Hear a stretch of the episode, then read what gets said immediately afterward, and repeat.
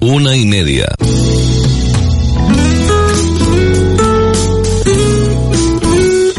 Radio Las Palmas FM. Radio Las Palmas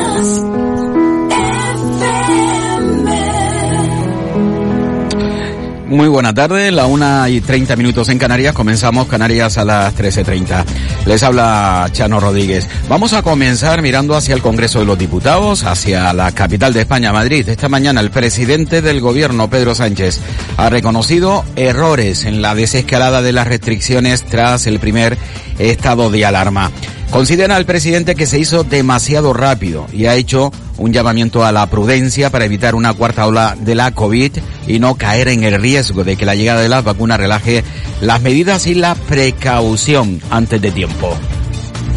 Creo que el artículo 116 de nuestra Constitución, el estado de alarma, funciona. Funciona para mantener y doblegar la curva del virus.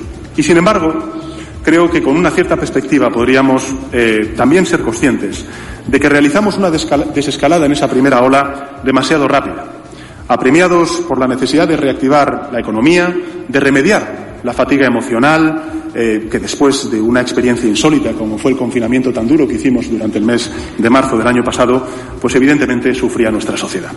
La cogobernanza, que ha funcionado bien, señorías, en todos los ámbitos, pudo funcionar mejor, tenemos que reconocerlo también, en esa primera desescalada. El gobierno además ha decidido impulsar un paquete de ayudas directas a las empresas, tal y como ha establecido, por ejemplo, el gobierno de Canarias, una solución que suscitaba recelos en el equipo económico del Gabinete Nacional, pero que venía siendo reclamada por la oposición y por sectores del propio Ejecutivo. Hoy Pedro Sánchez ha anunciado en el Congreso un paquete de 11 mil millones de euros para empresas, pymes y trabajadores autónomos que, según ha explicado, se va a centrar en los sectores del turismo, la hostelería, y la restauración.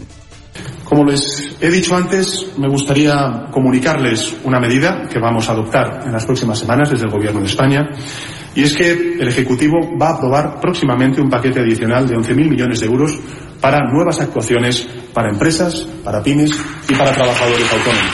Bueno, eh, posiblemente una de las noticias eh, que, bueno, es eh, indudablemente, ¿no? Hay que tener un poco de fe, un acto de fe. Eh, el presidente del gobierno ha comentado esta mañana que nos encaminamos ya hacia la recta final de la salida de la pandemia.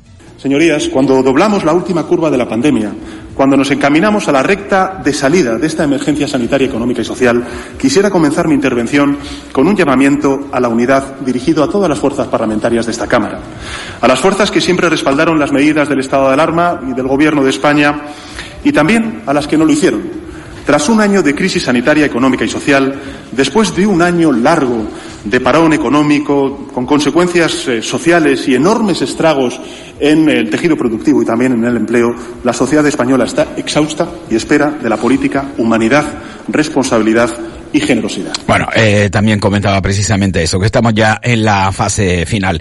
Cambiamos de asunto, aunque nos salimos de España, nos vamos hasta el Reino Unido, donde el primer ministro británico ha anunciado que su país eh, pondrá en marcha un plan de desescalada y va a permitir los viajes internacionales a partir del 17 de mayo, una fecha que puede evolucionar o cambiar dependiendo precisamente de esa evolución o involución de la pandemia.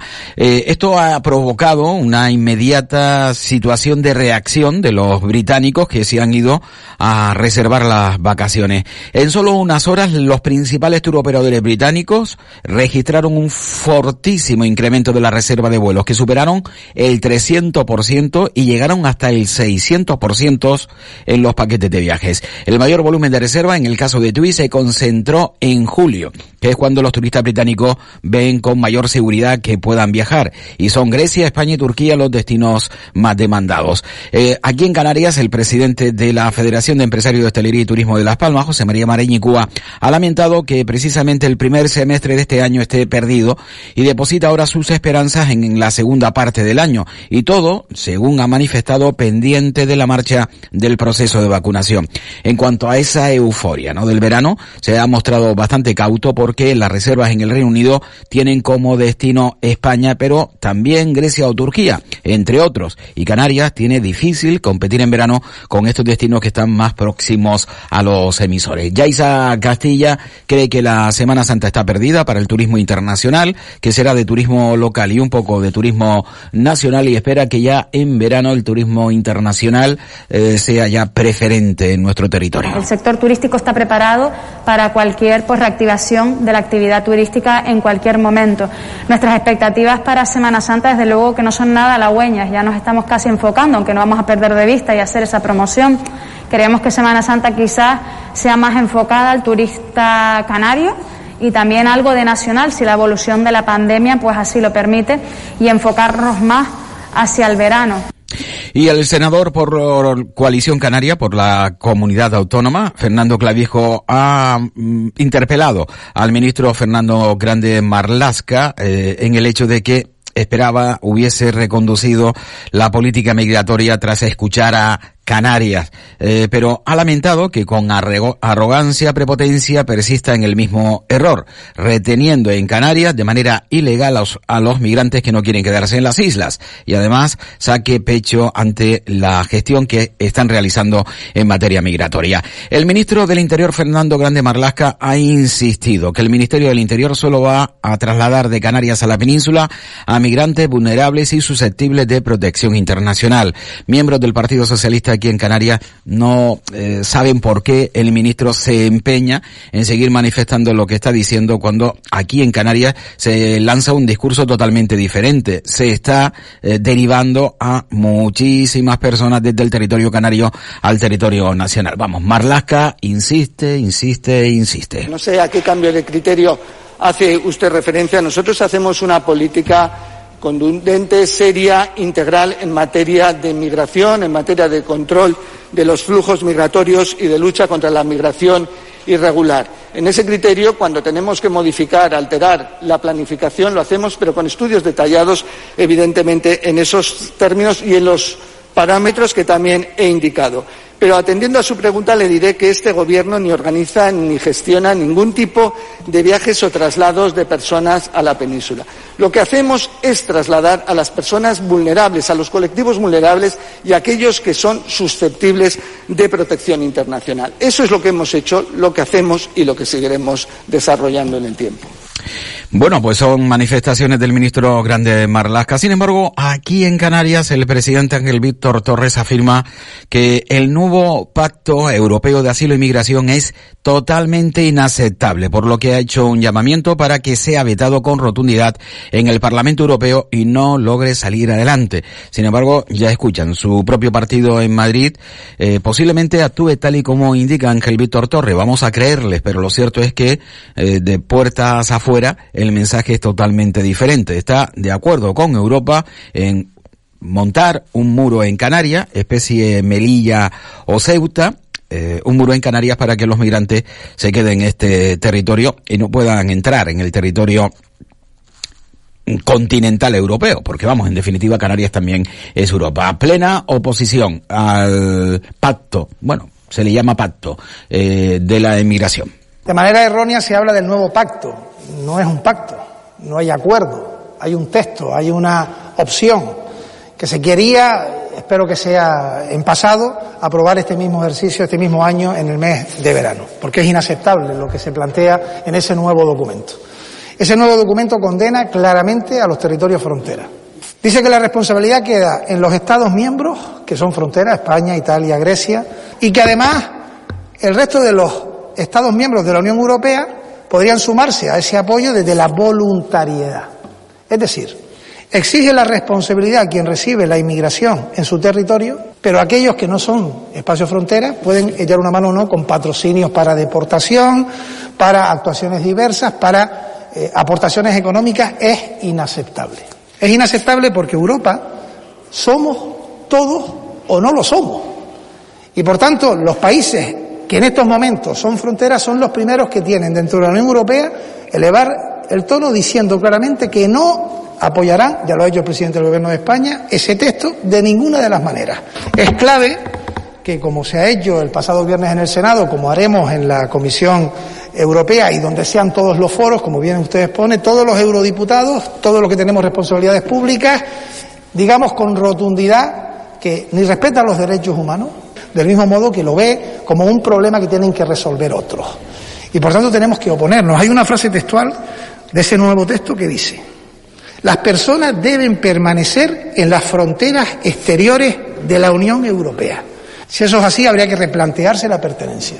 Bueno, eh, importante este último eh, toque, ¿no? Eh, hay que replantearse, también ha comentado el presidente del gobierno de Canarias, la pertenencia a la Unión Europea. Bueno, ya me dirán ustedes eh, la posibilidad, o en este caso la fuerza que pueden ejercer siete rocas, ¿no? Eh, en el Atlántico, además, a 1500 eh, kilómetros de distancia del continente. Pero bueno, podemos ser también un punto estratégico y formamos parte de España y España forma parte de Europa. Eh, lo principal mm, es que aquí en España, aquí en España, no ya en Europa, aquí en España sean capaces de, de estar acertados eh, eh, en la apuesta por Europa. Eh, miren, eh, la derecha lo tiene muy claro. La derecha no, no quiere derivaciones, quieren repatriaciones y punto. En línea con Europa. Europa eh, hace, bueno, eh, cierto guiño a los derechos humanos, pero no aquí, sino allí, es decir, en Ceuta, en Melilla, en Lamperusa, en Lesbos, eh, en Canarias. Sin embargo, la izquierda, la izquierda, eh, Partido Socialista Unidos Podemos, ah, por ejemplo, aquí en nuestro en nuestro país, o Nueva Canaria, aquí en el territorio canario, apuestan por las derivaciones. La pregunta es la siguiente. Europa no quiere derivaciones. ¿Seguirán apostando estos partidos políticos en Europa con la misma eh, vehemencia eh, las derivaciones y no deportaciones y no, por supuesto, punto en mi opinión más importante, no convertir a Canarias en una cárcel para los migrantes? Bueno, 13 y 41 minutos en la comunidad autónoma de Canarias. Ahora hablamos también de pateras porque esta mañana la Policía Nacional ha detenido a 13 hombres y una mujer acusados de ser patrones de siete pateras que llegaron a las islas y en algunos casos, en seis de ellos, incluso con cargo de homicidio imprudente. Este sábado 27 de febrero, a partir de las 7 y media de la tarde, fútbol en Radio Las Palmas. Castellón Unión Deportiva Las Palmas, narrado en las voces de Jaime e Ismael Omar y Carlos Santana. Radio Las Palmas, cada día algo único. En los centros auditivos audio me dejaron probar innovadores audífonos durante 30 días y luego decidí quedármelos. Por fin logro entender todas las palabras cuando me hablan. He recuperado mi calidad de vida. Vuelvo a oír bien. Audio está en Galder, en la calle Capitán Quesada 25, junto al mercado. Pida cita en el 928 55 25 10. 928 55 25 10. Audio, la solución auditiva para la vida. El mejor regalo para papá y para mamá son los sillones descanso de Muebles Capitol. Gran calidad, regala calidad de vida. El sillón relax proporciona una reconfortante sensación de bienestar, de calma, de tranquilidad, recarga energía, libera tensiones, muchos sillones, muchísimos precios. Es el mejor regalo, práctico, perfecto, agradable, agradecido. Es que papá y mamá se lo merecen. Con descuentos especiales por el Día del Padre. Muebles Capitol, Tomás Morales 40 y Rafael Cabrera 22. En Spark Gran Canaria llevamos más de 30 años a tu lado. Apoyamos lo nuestro porque somos canarios como tú y amamos nuestra tierra. Tu futuro es tuyo y nuestro. Siempre comprometidos. Siempre a tu lado. Spark Gran Canaria. Siempre cerca de ti. ¿Quieres ahorrarte tiempo y molestias en esa mudanza que te trae de cabeza? Descubre lo que Mudanzas Moreno puede hacer por ti. Somos especialistas en mudanzas locales, nacionales e internacionales. Llevamos lo que quieras, donde quieras y de la manera que quieras, con eficacia, seguridad y rapidez. Llámanos al teléfono gratuito 900 104 575 900 104 575 y pide tu presupuesto sin compromiso. Mudanzas Moreno, tu empresa de confianza.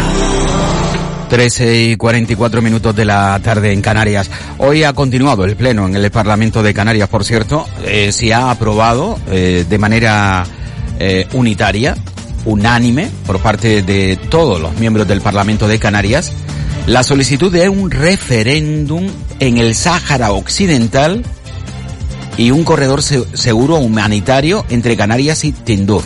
Sí, todos los partidos políticos, ¿eh? Partido Socialista, Coalición Canaria, Partido Nacionalista Canario, Partido Popular, Nueva Canarias y Podemos, los gomeros y ciudadanos abogan por el cumplimiento de los compromisos internacionales y consideran que hay que reclamar una solución justa y definitiva al conflicto. Vamos, que se posicionan al igual que la ONU, ¿no? En línea con la ONU. La pregunta que yo me hago es la siguiente. Desde Canarias se pide un plebiscito, un referéndum en el Sáhara para si quieren o no quieren ser independientes. Eh, en el caso de que la ONU eh, pues considere que Cataluña también debe tener derecho a un plebiscito, a un referéndum para decidir eh, si pueden ser independientes o no, accederían también todos los grupos parlamentarios de manera unánime a aceptar que en Cataluña se pueda llevar a cabo un referéndum para la autodeterminación? Lo dejo ahí. Como les indicaba anteriormente, la Policía Nacional ha detenido en Gran Canaria a 13 hombres y una mujer de entre 19 y 45 años acusados de ser los patrones de siete pateras llegadas a las islas. A los 14 se les atribuye un delito contra los derechos de los ciudadanos extranjeros, al que hay que sumarle la pertenencia a organización criminal. Y en el caso de a seis de ellos, incluso cargos por homicidio imprudente. Entre esos homicidios, el de un menor de nueve años que viajaba con su madre y su hermana melliza y cuyo cuerpo fue arrojado por la borda en el mar abierto. La madre una vez rescatada trató de quitarse la vida lanzándose al mar, por lo que tuvo que ser trasladada a su llegada hasta un hospital de la isla. El delegado del gobierno en Canarias, Anselmo Pestana, ha afirmado esta mañana que los detenidos son responsables del tráfico ilegal de personas con siete embarcaciones, no ha dicho de supuestos, ha ido, son responsables del tráfico ilegal de personas con siete embarcaciones que llegaron a nuestras costas en los meses de diciembre y enero y en una de ellas fallecieron tres personas, entre ellas un niño de nueve años. 13 hombres y una mujer eh, son los responsables del tráfico ilegal de personas eh, eh, con, siete embarcaciones que llegaron a nuestras costas en el mes de diciembre y enero. En una de ellas fallecieron tres personas, ¿no? Me parece, entre ellos un niño de, de nueve años y, bueno, forma parte de lo que decimos de la complejidad de, la migración, ¿no? Que la lucha y va en muchos frentes, ¿no? En detener a los responsables del tráfico ilegal, en el control en fronteras, en las salidas en, en, en África. Seguimos escuchando al delegado del gobierno. Lo cierto es que había mucho ruido. Estas declaraciones fueron realizadas precisamente en el cenobio de Valerón, donde eh, tanto la policía como los servicios de emergencia siguen buscando los restos de Juana Ramos. Eh, eh, saben ustedes que desde el pasado lunes se busca sin resultados de momento los restos de Juana Ramos. Durante esas declaraciones a los medios de comunicación por parte del delegado del gobierno, el mismo eh, ha señalado que están siguiendo unas pesquisas, que se está haciendo un despliegue importante, que evidentemente ya llevan varios días y que esperan que culmine con el objetivo, que es el que desean todos, de que haya resultado de encontrar los restos de eh, Juana Ramos. Bueno, eh, el dispositivo, como ven, no, no renunciamos a, a poder encontrar eh, a Juana Ramos quiero agradecer el trabajo que está haciendo Policía Nacional junto con la eh, Unidad Militar de Emergencias, también con el apoyo de la Armada, un esfuerzo también de investigación importante y vamos a ver si tenemos resultados. No renunciamos a que, que logremos el, objetivo ¿no? de encontrar sus restos y, bueno, eh, averiguar qué pasó exactamente con ella y bueno, poder ayudar también a la familia, ¿no? ayudar a, un aspecto que cuando hay una pérdida de este tipo, pues el, el- hecho de, no, de poder eh, ayudar a pasar página también. Es una, una situación casi inhumana ¿no? para esa familia y, y vamos a ver si logramos tener éxito y por eso este despliegue de medios, ¿no? Vamos a ver si tenemos suerte y, y podemos encontrar eh, bueno, hay medios... presumir de eso que nuevos indicios apuntan a esta, zona? Bueno, es una zona de, la de sospecha, esto, como saben está bajo el secreto sumario, no podemos, podemos apuntar mucho más, pero eh, como ven, acaban de ver hace un momentito, pues también con maniquíes está haciendo pruebas de, de la posible lanzamiento de una persona, de unos restos de una persona, donde podrían caer para ayudar a, que la búsqueda pueda tener eh, un cauce ¿no? de de, saber dónde podría haber caído eh, Juana Ramos. Vamos a ver si, si de eso, de la búsqueda también en algún estanque que se está haciendo con, con buzos y pues se logra ese objetivo. Eh, bueno, eh, punto y seguido. Seguimos con otras noticias que son de actualidad. Vamos a hablar de política eh, llevado al Partido Socialista y a la decisión de nombrar, designar a un miembro socialista como senador por la Comunidad Autónoma de Canarias. Ayer había reunión y bueno, se ha aplazado. El Partido Socialista tiene mm, serios problemas internos para decidir quién va a ser el próximo senador y bueno, eh, eh, entre Blas Acostas, eh, que ya saben ustedes, se propuso después de que Tenerife también quisiese pues allanar el, el, camino a Santiago Pérez, recién llegado. Es un histórico del Partido Socialista, pero recién llegado porque se marchó, porque no estaba conforme con la situación dentro del partido volvió en el pasado mes de noviembre y bueno, ya desde Tenerife, el líder del partido en Tenerife, también presidente del Cabildo Pedro Martín, quiere que sea él el que designe Ángel Víctor Torres como Alguien dirá, hombre, lo designa, lo designa el presidente, el secretario general, Ángel Víctor Torres, ¿no? Como senador por la isla de Gran Canaria. Y Ángel Víctor tiene un auténtico problemón. Porque, claro, por un lado está Pedro Martín, por otro lado está eh, el que se ha también eh, autoapuntado, que es Blas Acosta. Ahora, eh, ¿cuál es el problema? Que hay que elegir. Y no se puede dañar ni a uno ni a otro porque los intereses de Ángel Víctor Torres, cuando tenemos en este año 2021 una, eh, un congreso, pues es, es difícil y complicado, ¿no?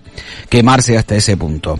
Bueno, pues parece, ya saben ustedes que la religión a través de la Biblia nos ha puesto um, varios ejemplos de cómo actuar con cierta equidad, ¿no? Eh, ya saben, incluso de quién es el bebé, de ella o de ella. Bueno, lo partimos por la mitad, mitad para cada uno. Pues precisamente esa postura es la que de momento pretende montar el Partido Socialista. Que entre Blas Acosta, que dentro de un año actuará la justicia, lo tenemos que quitar, y luego que sea Santiago, Santiago Pérez el que continúe con la labor de senador por la Comuna Autónoma de Canarias. Eh, entonces uno se pregunta, eh, a quien se nombra, a quien se designa, se hace porque es la persona más competente, la mejor, la que va a defender los derechos. No. el que tenga el carnet socialista y, bueno, nos cree los menos problemas posibles a nuestros propios intereses. Esto es la política, vamos, ni más ni menos, eh, en estado puro en estado puro. Por cierto, ¿saben ustedes que el presidente del gobierno de Canarias, en pleno parlamentario también, tiraba en cara a la oposición? Si se iban a sumar, como hicieron en su momento los diferentes municipios de Canarias, a que el dinero de la FEDECAM fuesen utilizado para ese plan de rescate de las empresas. Se lo tiraba en cara. Dos días después ahí salió la presidenta de la FECAN diciendo que todo lo contrario, que la FECAN quiere todo el dinero y no solo el dinero que dice el gobierno de Canarias les pertenece, sino todo, el doble, 160 millones. Y no solo ahora en la FECA. Miren, el Cabildo de Tenerife, dirigido por el líder socialista tenerifeño Pedro Martín, exige al gobierno de Canarias los 48 millones del FEDECAN que le corresponde a esa isla, eh, al Cabildo en concreto, en el año 2021. Nada, que monta un circo Ángel Víctor Torres y les crece los enanos. Hola, ¿qué tal? Soy Manolo Santana y quiero invitarte a Café de Tarde, de lunes a sábado a partir de las cuatro y media de la tarde. Aromas de cultura, sabores de tertulia, intensidad de entrevistas, matices de entretenimiento. Café de Tarde, de lunes a sábado a partir de las cuatro y media de la tarde, aquí en Radio Las Palmas. Radio Las Palmas, cada día algo único.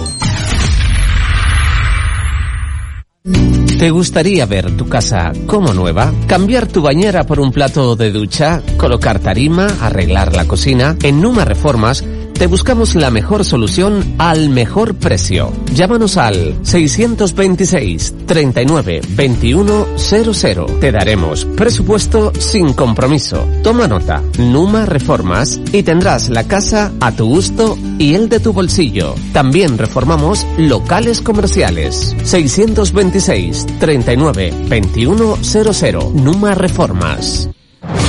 Bueno, indicarles que el muy recordado presidente del Gobierno de España, José Luis Rodríguez Zapatero, eh, mañana jueves inicia el ciclo de diálogos en el marco de la iniciativa Foro Parlamento que organiza el Parlamento de Canarias sobre los retos de la democracia actual.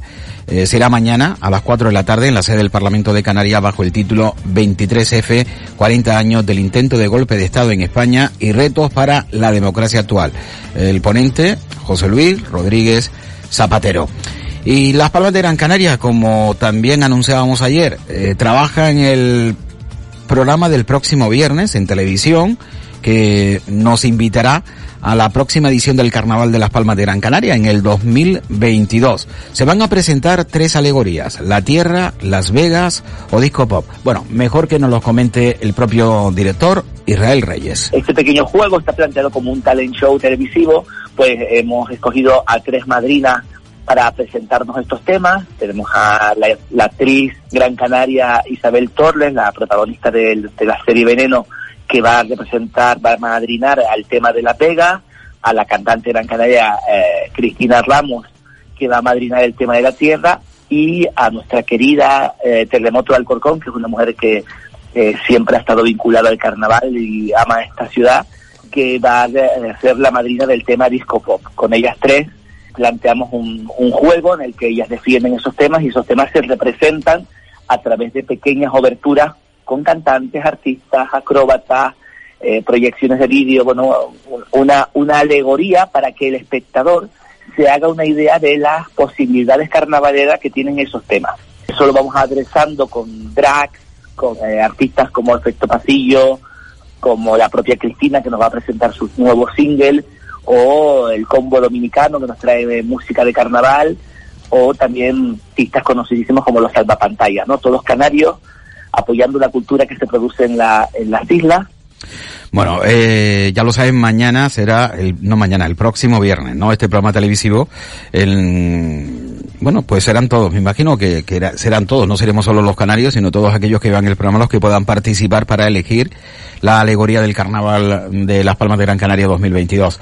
Por cierto, el concejal Luis Morano de la ciudad de Las Palmas de Gran Canaria ha informado que Salud Pública ha iniciado en Marsagán un plan de choque antiplagas a través de, humo para, bueno, es un nuevo sistema al parecer, eh, humo insecticida.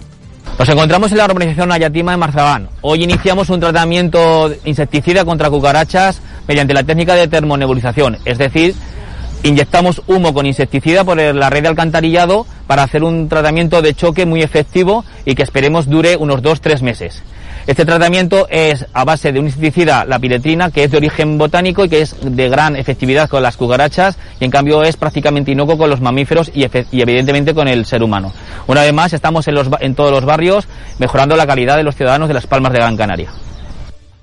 Bueno, pues hasta aquí este mensaje. Eh, nos queda tan solo un minuto y medio para alcanzar las eh, dos de la tarde en la Comunidad Autónoma de Canarias.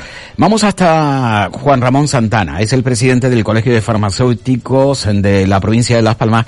Y quédense con un detalle, ¿no? Eh, la compra de productos gripales o antigripales, para ser más ecuánime y exacto, se ha reducido, por ejemplo, en su farmacia en un 70%. Bueno, yo le puedo dar el dato de mi farmacia hemos comparado la venta o la dispensación de este tipo de productos antigripales, anticatarrales, en, en, unidades en referencia a enero del año pasado con enero de este año y la bajada, la verdad que ha sido bastante importante, en, unidades cerca de un 70%, ¿no? Esto significa que, vamos, que, que la mascarilla pues está teniendo la mascarilla y todas las medidas higiénicas y la distancia social y en fin todas estas cuestiones que se han puesto en marcha como consecuencia del COVID pues están teniendo un efecto importante en general en todas las infecciones respiratorias que se transmiten por el aire. Pues efectivamente bajan este tipo de, de, consumo este tipo de medicamentos. Bueno, pues sí, efectivamente es así, aunque hoy estoy yo con un poco de resfriado. ¿eh? Bueno, eh, también el tiempo tan cambiante. Eh, y vamos a escuchar también a David Suárez, el delegado de la Agencia Estatal de Meteorología, hablando de que mañana llegará lluvia. Lo dejamos aquí, eh, las dos de la tarde enseguida, en segundos, en la Comunidad Autónoma de Canarias y comenzamos el tiempo para el deporte, en Deportes en Punto. Continuaré con ustedes hasta las 3 de la tarde.